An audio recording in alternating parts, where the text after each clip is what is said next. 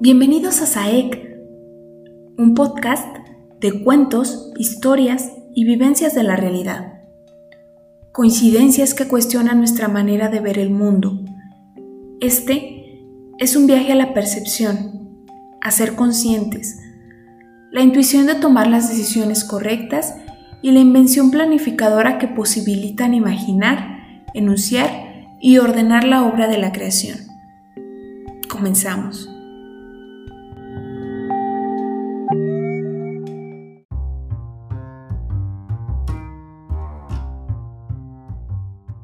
La casa del carpintero.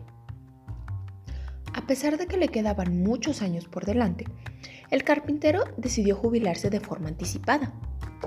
Después de toda una vida realizando grandes trabajos, pensó que había llegado el momento de pasar más tiempo con su familia. Le comunicó la decisión a su jefe y este se sintió muy triste. No quería perder tan pronto a uno de sus mejores hombres. Aún así, aceptó su decisión con la única condición de que hiciera un último trabajo. Le encargó construir una casa de madera. El carpintero aceptó el trabajo y se puso manos a la obra. Sin embargo, su cabeza estaba en otra parte. En sus pensamientos ya estaba disfrutando de su jubilación y del tiempo libre con su familia. Durante toda su vida había puesto el corazón en todos y cada uno de sus trabajos. Ahora su corazón estaba en otra parte.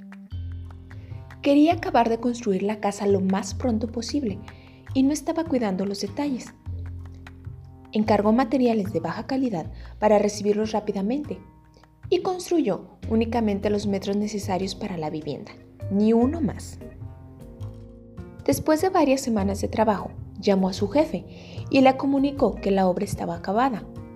Su jefe le pagó la cantidad acordada y le dio unas llaves.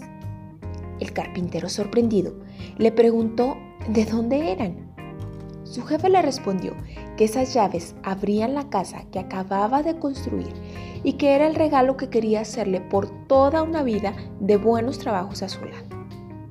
La casa que acababa de construir era para que viviera él y su familia. ¿Cuál es la moraleja de esta historia? Tú eres el carpintero de tu propia vida. No importa que en estos momentos no puedas ver cuál va a ser el beneficio de tus esfuerzos.